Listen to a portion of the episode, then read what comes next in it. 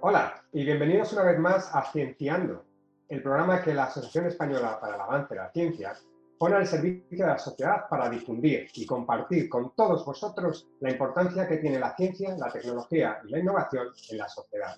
En definitiva, poner a disposición del público el conocimiento científico que se produce en nuestros laboratorios, con nuestros investigadores e investigadoras, pero también más allá de los laboratorios con nuestros profesionales del mundo de la ciencia, la tecnología y la innovación.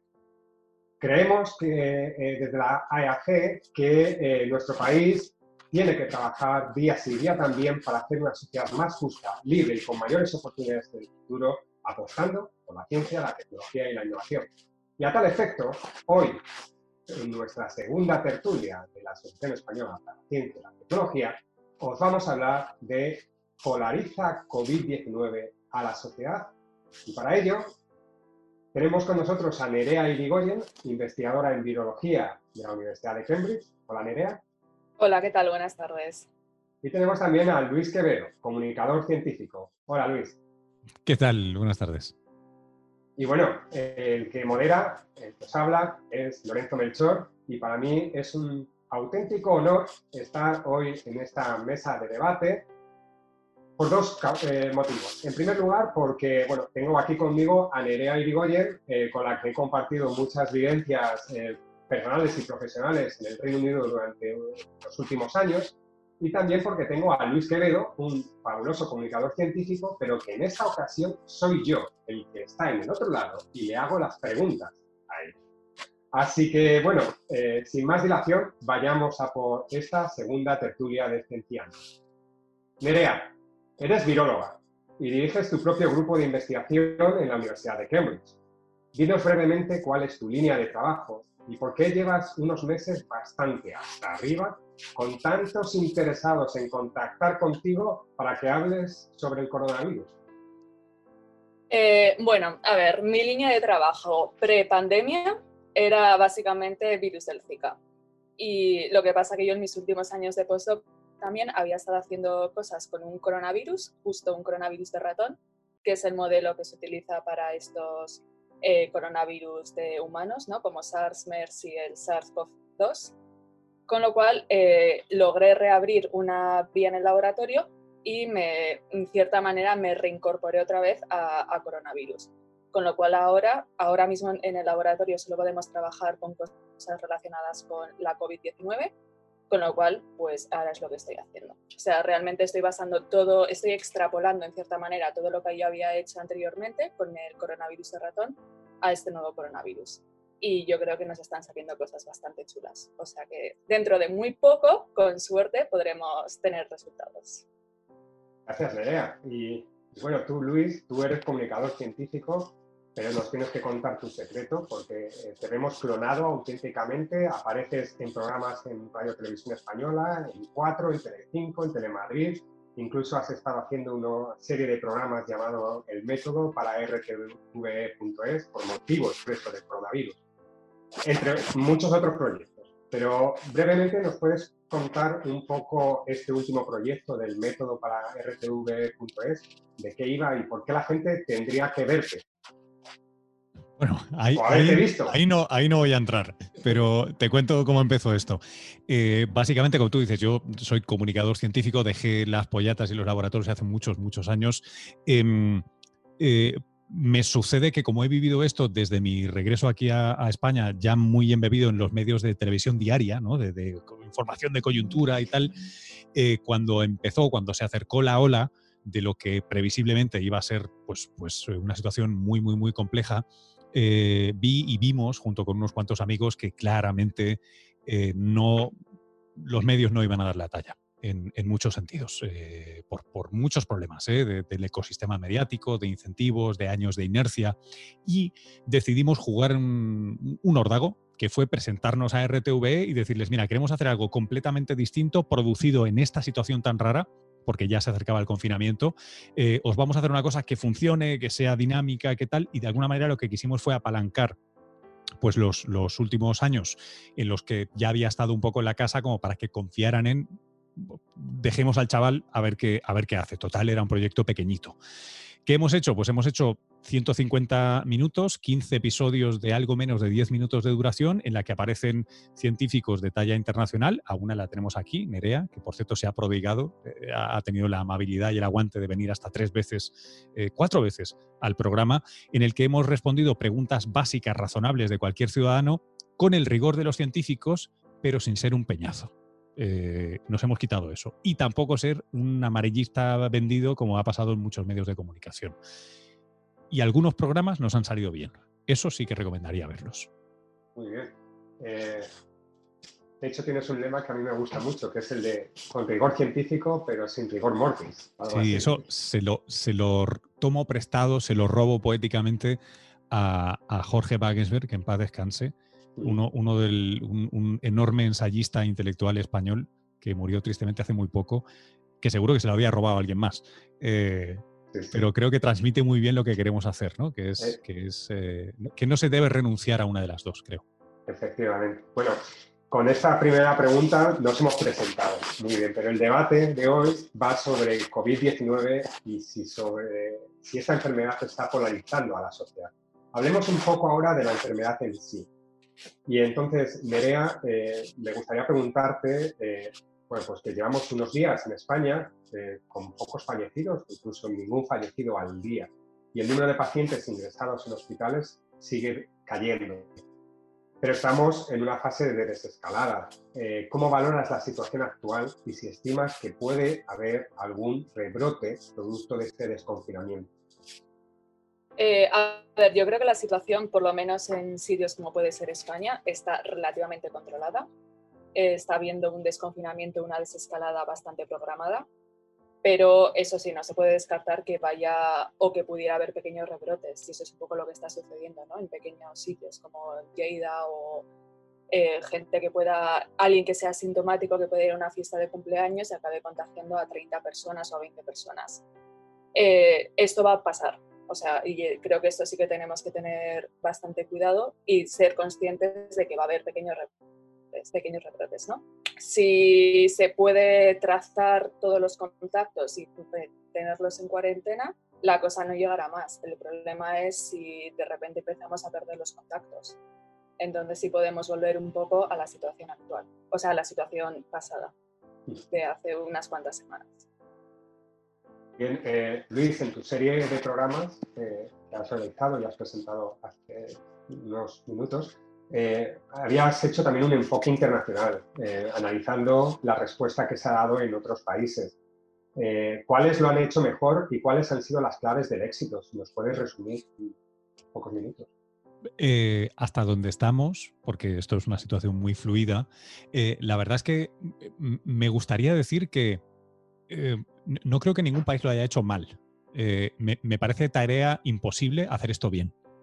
Ahora, entre hacerlo bien y hacerlo mejor, eh, sí que ciertamente había algunos países, curiosamente aquellos, o la mayoría, aquellos que tenían o bien experiencia propia con otro brote de coronavirus reciente, o bien una relación estrecha con otro país que tenía experiencia reciente de un brote de coronavirus. Rápidamente nos viene a la mente Singapur, eh, Taiwán, que sabes que tiene la parte polémica por, diplomática, y claramente Corea del Sur, que a pesar de haber protagonizado un rebrote escandaloso desde el punto de vista mediático, em, ha sido más escandaloso por, temas de homofobia y de, más de índole social y cultural que médica, porque en el fondo ha sido un brote bastante pequeño para un país que está pegado físicamente al origen de, este coronavirus. Eh, creo que ha sido muy, muy, muy notable lo que han hecho esos países en Asia eh, e, estamos yo creo que mucha gente preocupados por ver qué va a pasar en América Latina, eh, porque no, no, tiene buena pinta. Em, y lo que claramente han hecho los países que mejor les ha funcionado dentro de todas estas opciones ha sido tener una política de información muy transparente y muy clara para con la ciudadanía. Eh, yo creo que ha sido muy notable, sobre todo se, ha hablado y se publicó muy bien en, no sé si fue el Guardian, creo recordar, un, poco menos que una geografía sobre eh, sobre Merkel, sobre Angela Merkel, em, lo ando lo abierta y lo clara que ha sido con todo lo que no sabía. Que creo que eso ha sido de enorme valor para la ciudadanía y para los medios, ¿no? Un poco educando a la gente. ¿no? Si no sabes, te callas la boca. Que eso, eso ha sido muy importante. Y después ha habido gestiones distintas en cuanto a las herramientas, ¿no? Lo que decía ahora Nerea, van a haber brotes, la idea es pasar de los brotes nacionales a los brotes focales, eh, y esos brotes focales, ¿cómo se controlan? Bueno, los países que lo han hecho bien lo han hecho restringiendo libertades en su gran mayoría, y esa es una ecuación que depende mucho de la cultura, ¿no? Yo, por ejemplo, a mí el sistema coreano me encanta por el resultado que ha tenido médico, pero no sé si lo veo ni si lo desearía para España, que es el país donde estoy yo ahora. No lo sé, no sé qué pensáis vosotros. Pues, eh, eso es motivo de, debate eh, y de necesario conocer más cómo ha, sido la respuesta en Corea, en Corea del Sur. ¿no? Eh, uno de los, de los temas que está comentando a polarizar un poco a la sociedad es el tema de la hidroxicloroquina. Entonces, Nerea, de una vez y por todas, nos tienes que decir, como viróloga que eres, si la hidroxicloroquina funciona o no funciona contra el coronavirus. ¿Qué es lo que se sabe? ¿Qué quieres que te dé la respuesta a esto, que es como el mayor culebrón en farmacología que vamos a tener en este año? ¿Funciona? Pues la gente lo está utilizando como control positivo para droga que funciona cuando infectas con el virus células. O sea, in vitro funciona y eso lo tenemos que asumir y es algo que funciona y la gente lo está utilizando como control positivo. ¿Eso extrapolado a un paciente, a un ser humano? Pues ahí es donde entra todo el debate. Porque, ¿cuándo funciona? O sea, tal y como funciona la hidroxicloroquina, o sea, cuál es su mecanismo de acción, realmente lo que impide es que el RNA del virus pueda llegar al citoplasma, con lo cual solo sería funcional eh, de una manera mucho más profiláctica, ¿no? cuando lo atas en unos estadios muy primarios o muy iniciales de la infección. El problema es cuando estamos utilizando esta droga cuando es gente que ya ha desarrollado síntomas o gente que ya realmente está muy enferma y está en el hospital o está en la UCI. Eh, no solo por la droga en sí, sino porque la droga tiene efectos asociados a nivel eh, cardíaco bastante fuertes. Y tal como se está viendo, esta enfermedad no es solo de pulmones, o sea, también puede llegar a afectar al sistema cardíaco. Con lo cual es un poco una bomba empezar a dar una droga que tiene tantos efectos tóxicos para gente que ya la propia infección está predisponiéndolos a que tengan fallos cardíacos. Con lo cual, eh, sí es algo que funciona, pero a nivel in vitro, que eso se pueda extrapolar a, a un paciente, pues eso es lo que no lo tenemos tan claro. Y probablemente igual no sea de las drogas más seguras a dar ahora mismo. O habría que tener también tener mucho cuidado o tener monitorizado muy bien a la gente a la que le vas a dar.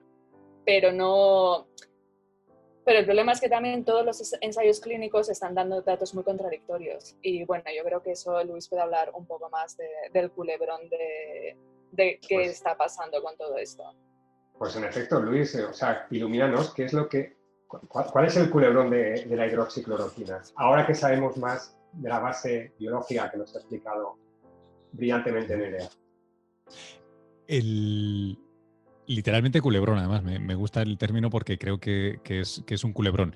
Em, le ponemos un asterisco bien gordo a esto que voy a decir ahora porque estamos en proceso de... Estamos en proceso de... Eh, la, básica idea es que sabéis que esto tiene también, eh, se ha transferido a la parte social y política, ¿no? Eh, Francia lo defendió por vía de su ministro de, de Salud o Sanidad. Eh, los franceses les gusta mucho la hidroxicloroquina, a los estadounidenses, en particular al señor eh, presidente Trump, es un gran defensor de la hidroxicloroquina, Bolsonaro también es un defensor de la hidroxicloroquina, en fin, y esto polariza a mucha gente. Eh, porque a nadie le interesan los datos ni los ensayos clínicos. Lo que la gente quiere es saber quién tiene la razón y, quién gana y quién es el bueno y quién lo supo. Em, obviamente en medios. Dicho esto, hace nada, apenas unos días, apareció un paper que, a diferencia de lo que decía ahora Nerea, de los resultados son, apareció un paper que lo ponía blanco y en botella.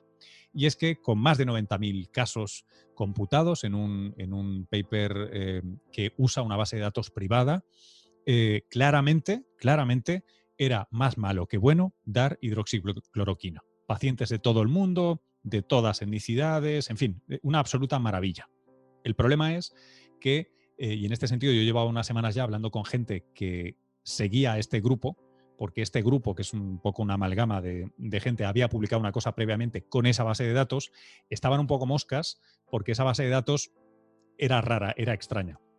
Entonces se pusieron a rascar y en la semana siguiente a la publicación de esto en The Lancet, eh, pues destaparon cosas de culebrón, eh, como que el presidente de esta compañía vende implantes cerebrales o una de las vicepresidentas pues se dedicaba al cine de adultos em, y no sabemos cuál es su relación con la industria biomédica en ningún caso. Eh, borraron su web, en fin, ha habido muchos problemas. Estos son la parte de, Culebrón, luego tienes la parte científica. Hay datos, hay inconsistencias en los datos de Australia, de Asia, de Europa, eh, de Estados Unidos. Y a todas las respuestas son insatisfactorias. Eh, Luis, e-, ese, artículo, perdona que te interrumpa. Publicado en The Lancet. Publicado en The Lancet, ¿qué es lo que decía? Decía que la hidroxicloroquina es peor que no dar hidroxicloroquina. O sea que netamente es mala. Por tanto, lo razonable sería no dársela a nadie. Como tratamiento, no como profilaxis. Y ahora, científicamente, ese, ese estudio tiene sus dudas eh, tiene problemas muy graves en la base de datos, porque científicamente como tal el estudio no existe, es simplemente han agregado no hay ningún experimento, han agregado datos, es simplemente el análisis de los datos de esa base de datos. Bien, esa base de datos es incoherente en muchos sentidos, con qué tipos de pacientes, qué cantidades de pacientes, qué orígenes, qué tipo de tratamiento, no tiene ningún sentido. Y cuando han rascado, algunos investigadores han visto cosas muy preocupantes. En la semana siguiente de la publicación, por cierto, de otro de Lancet, no, no quiero saltar a Wakefield, pero empieza a oler a Wakefield, em, ya ha publicado, creo que ha sido esta mañana, o, en horas de ayer eh, de Lancet una nota of concern sobre el paper. Todavía no está retractado, pero eh, eh, por lo menos el paso previo lo han dado ya. y lo más, más, más grave es que en el momento en que salió este paper en The Lancet, la Organización Mundial de la Salud, el, gran, el gran marco de Solidarity, suspendió todos los ensayos con hidroxicloroquina. lo suspendió sin una razón científica de peso. Y como os digo, hay mucho más que excavar, porque estos señores ya han publicado sobre ivermectina y han publicado también muy mal. Eh, entonces, esto es, esto es una cosa en desarrollo. En cualquier caso, lo que más me preocupa es que acaba siendo una bofetada ahora que la ciudadanía está implicada o sensibilizada para con la ciencia, que de repente se den cuenta que esto es un cachondeo y que esto es... que puede haber fraudes científicos. Sí, sí, sí, que esto, que esto es normal. Unos dicen una cosa, otros dicen otra. Aquí ni hay ciencia ni hay nada. Eso es lo que a mí me preocupa. Bien, pues eh, Has dado pie, perfecto, al siguiente bloque, eh, Luis. Eh, Nerea, el mes pasado eh, yo me puse muy contento cuando leí en El Mundo, el 17 de mayo, un artículo de Rodrigo Terrasa, El futuro en manos de los científicos, y días después, el 19 de mayo, el de Gema Revuelta en el blog de la Asociación Española de Comunicación Científica. Y decía, cito, siguiente, el día en que los científicos y científicas irrumpieron en la arena pública, perdona, ese es el título del blog de Semana Revuelta, ¿vale? Pero lo que dice es Simón, Fauci, Villa, y Digoyen, en Juanes, del Val. Algunos expertos en COVID-19 se han hecho tan famosos que hasta se venden camisetas con sus caras o se han comercializado muñecos cabezones. Punto suspenso. Entonces, aparte del orgullo de ver tu apellido en esa lista, con semejantes expertos también, mi pregunta es si consideras positiva esta sobreexposición mediática que están teniendo los científicos y científicas ante esta crisis sanitaria. A ver, eh, bueno, yo no tengo camisetas ni cosas de estas, ¿eh? o sea, igual me tengo que empezar a poner. Eh, lo podemos gestionar, a lo mejor. Lo podemos gestionar, ¿no? Así, o en plan rollo una Barbie viróloga, una cosa así. Exacto. Que yo lo que creo es, a ver, no es más que la sobreexposición, yo creo que está bien que los científicos hagamos parte de divulgación, ¿no? Que seamos capaces de transmitir a la ciudadanía lo que hacemos realmente con, con nuestras investigaciones y lo que sabemos. Yo creo que el problema con toda esta crisis es que de repente, sí, hemos estado completamente sobreexpuestos. O sea, ha habido, yo he tenido días que te llegaban cinco o seis propuestas de distintos medios de comunicación a ver si podías hablar. Y llega un momento que dices, sí, te puedo contar, pero es que yo lo que yo hago es algo muy, muy molecular, ¿no? Entonces la gente te empieza a preguntar, ¿qué piensas de la desescalada? Y dices, pues no lo sé. O sea, yo no tengo conocimiento de eso. Yo te puedo contar cómo el virus traduce sus proteínas, que imagino que es lo que menos le interesa a la mayoría de la gente, pero bueno, es lo que yo sé más. Eh, yo creo que está bien esta exposición en el sentido de que puedes transmitir tus conocimientos. Está mal no más que más, sino que a veces tanta sobreexposición puede afectarte a tu propia credibilidad científica, ¿no? Cuando empiezas a hablar sobre cosas que ya no son tu tema. Y entonces te puedes meter en ciertos berenjenales que igual no deberías. Con lo cual yo creo que hay que equilibrar esto muy bien. Y yo creo que es algo que los científicos nunca lo hemos tenido que hacer, o por lo menos muy contadas veces. Y yo creo que tenemos que aprender un poco también a no sobreexponernos, porque yo creo que también uno de los casos más problemáticos también ha sido con Uriol Mitya, ¿no? que es como que de repente se ha hecho demasiado mediático y yo creo que incluso se le ha empezado a criticar su propia credibilidad científica por tanta exposición, tanto mediática y hasta cierto punto político. Bueno, pues al hilo de, este, eh, de esta respuesta de Nerea, eh, Luis, te voy a hacer dos preguntas, una general y una particular. La general es, ¿qué papel crees que han tenido los medios de comunicación ante esta crisis? Tú trabajas como comunicador y creo que nos puedes iluminar sobre esa cuestión. Y la particular es cómo se vive desde los medios de comunicación la sobreexposición de los científicos. Mm. Y si creéis que esto sirve para acercar ciencia y sociedad, y ojo al matiz, acercar ciencia y sociedad, los dos mundos, no acercar la ciencia a la sociedad como si fuéramos a iluminar a la sociedad ignorante. A la... Son tres, ¿eh? A la primera, eh, te diré que em, yo he formado parte de, la ilusión al principio, eh, pero luego he visto claramente una estructura que, he recordado de otras crisis informativas en, el pasado. Eh, yo creo que el resultado, a mi gusto, no da la talla. Pero supongo que si habláramos de la cobertura política, también tendría que decir que no da la talla para mí la cobertura. Entonces, no, no, creo que no sucede nada en particular con la pandemia o con la ciencia. Creo que es un problema de los medios de comunicación y del sistema de incentivos que los mueve, que es la economía de la atención. Em, si hacemos esto eh, en pelotas, eh, tendrá más rating que si lo hacemos vestidos. Eh, y eso vale para la ideología, el sexo. El... Entonces, estamos en el ecosistema mediático que estamos. Con lo cual, simplemente ahora el tema es COVID-19. Em, los científicos han sido algunos recién llegados a este ecosistema. Como mucho, pues leíais eh, los periódicos o veíais la tele, pocos, eh, pero participar, participabais muy poco y siempre en un contexto bastante cuidado y determinado, ¿no? que es la gente que hace algo de ciencia y tal, que vamos, son muy pocos y normalmente son piezas muy, muy concretas. Eh, ¿Qué ha pasado? Ha pasado pues que han, entrado en el circo mediático normal y corriente, en el que yo también vivo por otro lado, porque yo no solo hago temas de, ciencia. Em, creo que no es, para mí no es positivo eh, el resultado, para mí es neutro o negativo y lo veremos con el paso de las semanas y los meses, porque eh, siempre se les ha recibido, en la gran mayoría de los casos, desde el, paradigma del sacerdote ¿no? o la sacerdotisa. O sea, tú tienes una verdad revelada y quiero que me la des. Y si no me la das es porque no me la quieres dar. O sea, la posibilidad de la duda no existe, la posibilidad de tener paciencia no existe, todo siempre es, tú eres, como decía Nerea, tú eres experta, ¿no? Tú eres científica, sí. Háblame de esto y ya de paso, dímelo de SpaceX, ¿qué tal lo de los astronautas? ¿no? Porque total, como eres científica, pone doctor, doctora, pues tira millas. Entonces, en ese sentido ha estado muy mal. Eh, el, problema se, se vuelve más complejo por cuanto hay muy pocos y menos en el mundo hispanohablante, académicos, científicas, que tengan el menor entrenamiento en los medios o en hablar en público. Em, son, son expertices muy distintos y si a ti no te da por cultivarlo en tu vida, no tienes por qué saber. Entonces, ha habido muy malas participaciones en muchos medios también. Em, eso lo, deberíamos haber hecho bien los de los medios, pero lo cierto es que también está bien inhibirse. Entonces, yo, por ejemplo, aquí quiero, eh, sin entrar en polémica, sí que matizar una opinión un poco divergente de lo que decía Nerea. Yo, yo creo que no deben divulgar los científicos. A mí me parece una muy mala idea. Yo creo que deben divulgar aquellas personas que puedan hacerlo, sean científicos, panaderos, me da igual, pero que puedan hacerlo, porque comunicar requiere un set de expertise.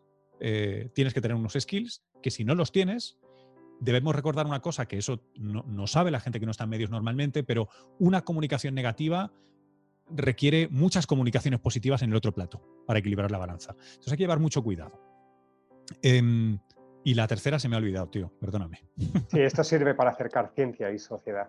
Sí, em, no lo creo. Yo creo que la sociedad y la ciencia no se han acercado, para nada. Se han acercado eh, la proyección que tenían de lo que era la ciencia. O sea, si tú preguntas a la gente, la gente sigue diciendo, pero si yo he leído que la vacuna llega a final de año, dímelo. No, pues dime por qué no. Y no me seas aguafiestas. O sea, yo, no he visto ese acercamiento. Eh, tal vez haya acercamiento si hay una segunda ola que sea dura. Y entonces haya un proceso de, de duelo completo. Ahora mismo yo creo que la gente se ha arrimado a un clavo ardiendo. Bueno, pues, eh, es una de las primeras respuestas pesimistas que, he escuchado en los últimos días.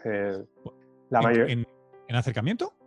Eh, la mayoría de los científicos con los que trato piensan que está habiendo un auge, una, una, mayor concienciación de la importancia de la ciencia y la tecnología. Pero son, pero son personas que no trabajan en los medios. Y, Mireia, ¿querías apuntar algo sobre esto? Sí, yo creo que eso en un principio sí hubo, pero yo creo que ahora mismo estamos un poco, o sea, yo estoy de acuerdo con Luis, estamos, nos estamos separando porque la mayoría de la ciudadanía tampoco entiende cómo funciona la ciencia. Entonces, para ellos es, llevamos con esto ya cuatro meses y ni tenéis vacuna, ni tenéis fármaco, ni tenéis nada y me estáis contando que si la hidroxicloroquina un día funciona y al día siguiente no. Y no, si no es el Remdesivir y si no es la ivermectina. Y es como, ya es que nosotros no sabemos, las cosas hay que probarlas. No puedes pedir una vacuna en un año cuando las vacunas cuestan 10 años. Entonces yo creo que ha habido un momento muy de acercamiento, muy de, wow, estos son como los dioses, nos van a salvar en dos semanas y de repente se han dado cuenta que es que en dos semanas eh, no puedes hacer nada y que en cinco meses no has hecho nada. Y, y que dices, sí, bueno, parece igual, pero habrá que verlo según qué casos, y entonces la gente ya se empieza a enfadar, porque es como, pero estos que son, no hacen nada, ¿no? Están aquí, se supone que están trabajando y, son incapaces de hacer nada. Con lo cual yo creo que ha habido un acercamiento que igual tampoco tendría que haber sido real, porque fue un poco la idealización de los científicos, que tampoco era así, y ahora es como de repente habéis sido incapaces de solucionar la crisis, con lo cual, ¿qué sois? Luis, ¿quieres no, no, si, es que me parece que lo, ha pintado perfectamente Nerea. Es que, es que ha habido esta cosa de esta, esta infatuation, ¿no? Esta, o sea, este, este te conozco en un congreso y, oh por Dios, y luego la verdad es que no, no había para tanto. Eh, em, han proyectado porque los ibais a salvar y nadie se ha salvado y ahora viene la crisis económica. Eso no quiere decir que no sea una oportunidad. Es una oportunidad porque sí que hay rozamiento ha habido un rozamiento y aquí puede surgir algo. Puede, puede, habrá gente que salte o que, o que pues de repente hayan seguido a Nerea en, su vida tuitera y, la sigan siguiendo. Vágame la redundancia. Entonces, en ese sentido, sí. Pero a nivel social grande, creo, creo que nos queda mucho. Yo creo que nos queda mucho por hacer. Pues Luis, aquí me has abierto otro melón. Ya has, mencionado Nerea y su vida tuitera. Y Nerea hace unas semanas vio un desafortunado incidente en Twitter que no vamos a detallar en profundidad, pero lo que vamos a hacer es preguntarte, Nerea, si crees que esta enfermedad, la gestión de la crisis y el papel que los científicos han desempeñado en la gestión de la crisis, ha polarizado o está polarizando a la sociedad. Bueno, yo creo que nosotros como científicos no gestionamos la crisis, realmente, solo gestionan los políticos, ¿no? Eh, ¿Ha polarizado? Pues yo creo que lo que ha polarizado un poco es que la gente está harta, está harta de estar confinada. Pero bueno, esto es algo que nos pasa a todos, ¿no? Yo creo que tenemos nuestros momentos mejores y peores y, y lo que pasa es que la gente quiere saber, o sea, lo creo, el mayor problema es no saber cuándo esto se va a terminar, ¿no? Y yo creo que eso es lo que a la gente le pasa y eso es lo que crea más polarización y más crispación. Eh, y un poco lo que decíamos de los científicos, porque a mí la gente me ha recriminado por Twitter de, no, es que solo debería ser científica. Y es como, no, o sea, mi Twitter es una cuenta personal donde yo pongo lo que a mí me da la gana, como hace el resto del universo. Entonces no me reclames que solo puedo ser científica. O no, es que a veces está un poco politizada, sí, y gracias a Dios voto. O también me vais a quitar el derecho a voto porque si soy científica no puedo tener ideología política. Entonces yo creo que estamos empezando a mezclar muchas cosas y hay gente que es incapaz de darse cuenta que eres persona, eres científico, intentas hacer, aunque Luis considere que no debemos hacer divulgación, pero bueno, más que divulgación es explicar lo que estamos haciendo a términos un poco más ley, ¿no? O sea, un poco más fáciles para el resto de, la sociedad. Y también puedes tener tus propias opiniones personales. Y, yo creo que ahí ese ha sido el fallo, que, que la gente considera que eres como un ser de luz que no puedes pensar más allá de lo que hace el virus en la célula. no, perdona, seguimos siendo personas. Pero, pero eso pasaría también si fueras abogada, ¿eh? O sea, no, no, no, sí, sí, pero, pero que la gente te esté criticando o que te hagan una, yo me acuerdo una de las entrevistas que me hicieron que estaba hablando simplemente de la, del, virus tal cual y uno contestó, es que no me creo nada de lo que dice porque tiene comentarios eh, políticos en otros de sus tweets. Y es como, bueno, eh, yo no hago, yo no infecto de cierta manera ser de izquierdas o de derechas. O sea, tú haces tu trabajo a nivel, pues tu trabajo normal, pero luego podrás pensar lo que sea. Y yo creo que es, la gente también tiene que respetar un poco tu vida no científica. Bueno, el tema de polarización social no es nada nuevo. Luis, tú lo has vivido. Has vivido varios episodios de esto que hemos hablado alguna vez en Estados Unidos. ¿Cuáles han sido? ¿Cómo nacen y evolucionan? Y si tenemos alguna vacuna, no para COVID-19, sino para esta polarización social. Me, acuerdo, eh, estoy a punto de gastar la expresión, ¿no? Pero Nerea se acordará de, le he robado también, a mí me gusta mucho robar frases. Eh, eh, López Goñi decía eso de hasta que no llegue la vacuna, la vacuna eres tú, ¿no? Pues con esto de la polarización es un poco lo mismo. Si es que en el fondo lo de la polarización es trivial. Lo que pasa es que hay que querer, que es, tenemos cerebros de primate que reaccionan a una serie de estímulos. si lo sabes y pones pones eh, pues bandas rugosas en la carretera para que no vayas muy rápido, o un limitador a la velocidad, o, ¿sabes? O compruebas fuentes o esas cosas, pues no tendríamos problema. O sea, el, problema de la polarización es absolutamente trivial. Absolutamente trivial, como lo que decía ahora Nerea, ¿no? O sea, yo qué problema tengo si esta señora está votando al Frente Popular, a la Falange, a me da absolutamente igual si lo que comunica está bien, pero el contexto en el que estamos, el ecosistema en el que estamos es eh, muy, muy, muy tribal y sobre todo em, no, no, sé cuáles quedan. Igual quedan algunas. Yo creo que, por ejemplo, la pederastia todavía está claramente delimitada. Eh, hay, pocas cosas que todavía están claramente delimitadas. El resto es o conmigo o contra ti, o contra mí, ¿no? O sea, es una, es una cosa bastante, bastante fuerte. Pasó notablemente, que, que, creo que era por lo que me preguntabas, ¿no?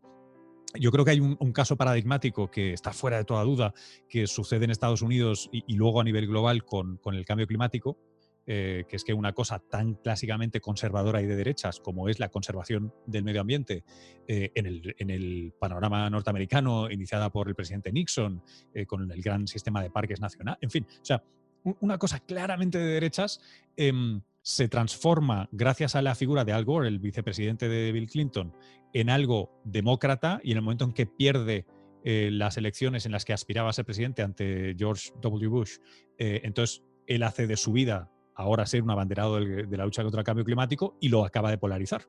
Y de repente el cambio climático es una cosa completamente de o eres demócrata o eres republicano. Bueno, pues eso mismo yo creo que ahora está sucediendo en casi todo, ¿no? Yo, yo lo he, asistido con horror a las opiniones, o sea, esto de, igual que somos todos entrenadores de fútbol cuando juega la selección, pues ahora somos todos epidemiólogos y, virólogos. Cuando sale Fernando Simón o cuando publican, bueno, Nerea, seguro que en Reino Unido es la leche, todo el mundo sabe mejor que cualquiera todo lo que está pasando y por qué está pasando. Em, pero, de nuevo, y perdonadme que me salga un momento del, ámbito científico, es que no es un problema científico, ni de la pandemia, aunque afecte, ¿eh? Eh, es un problema de índole de convivencia democrática o de convivencia simplemente. Em, yo creo que como no le metamos mano a eso, eh, nos pasará con el coronavirus, nos pasa con, en fin, nos, pasa, nos pasa con todo. Em, y no tengo ni idea de, verdad, si alguno tenéis alguna solución, no sé si se puede recombinar algo en el laboratorio para afectar a la gente con, ser razonables, pero...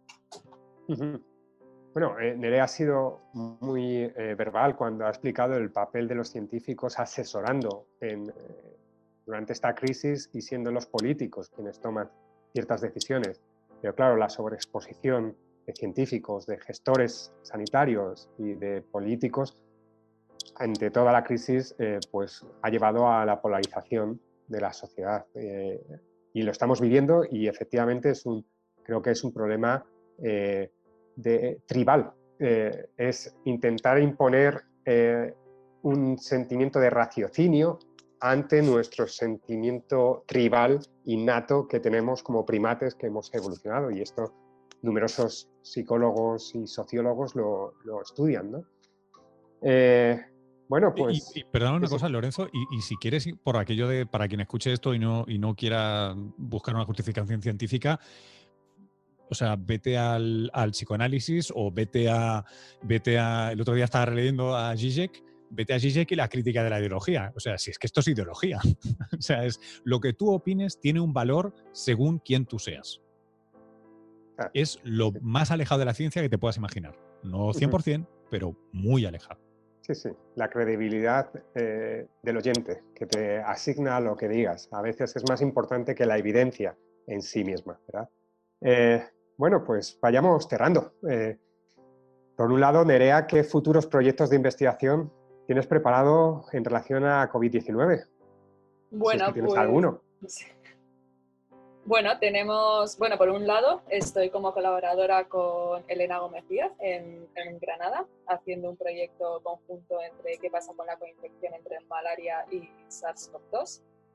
Eh, y un poco, o sea, para ver un poco lo que pasa cuando la gente está infectada con las dos y sobre todo también tener ciertos datos epidemiológicos de lo que está pasando actualmente en Porque tenemos que tener en cuenta que mientras haya un caso activo en alguna parte del mundo, podemos tener un nuevo y luego también por mi parte, eh, estamos intentando hacer, buscar distintas vías celulares que se activan como respuesta a la infección, que podrían estar activando también la fibrosis pulmonar.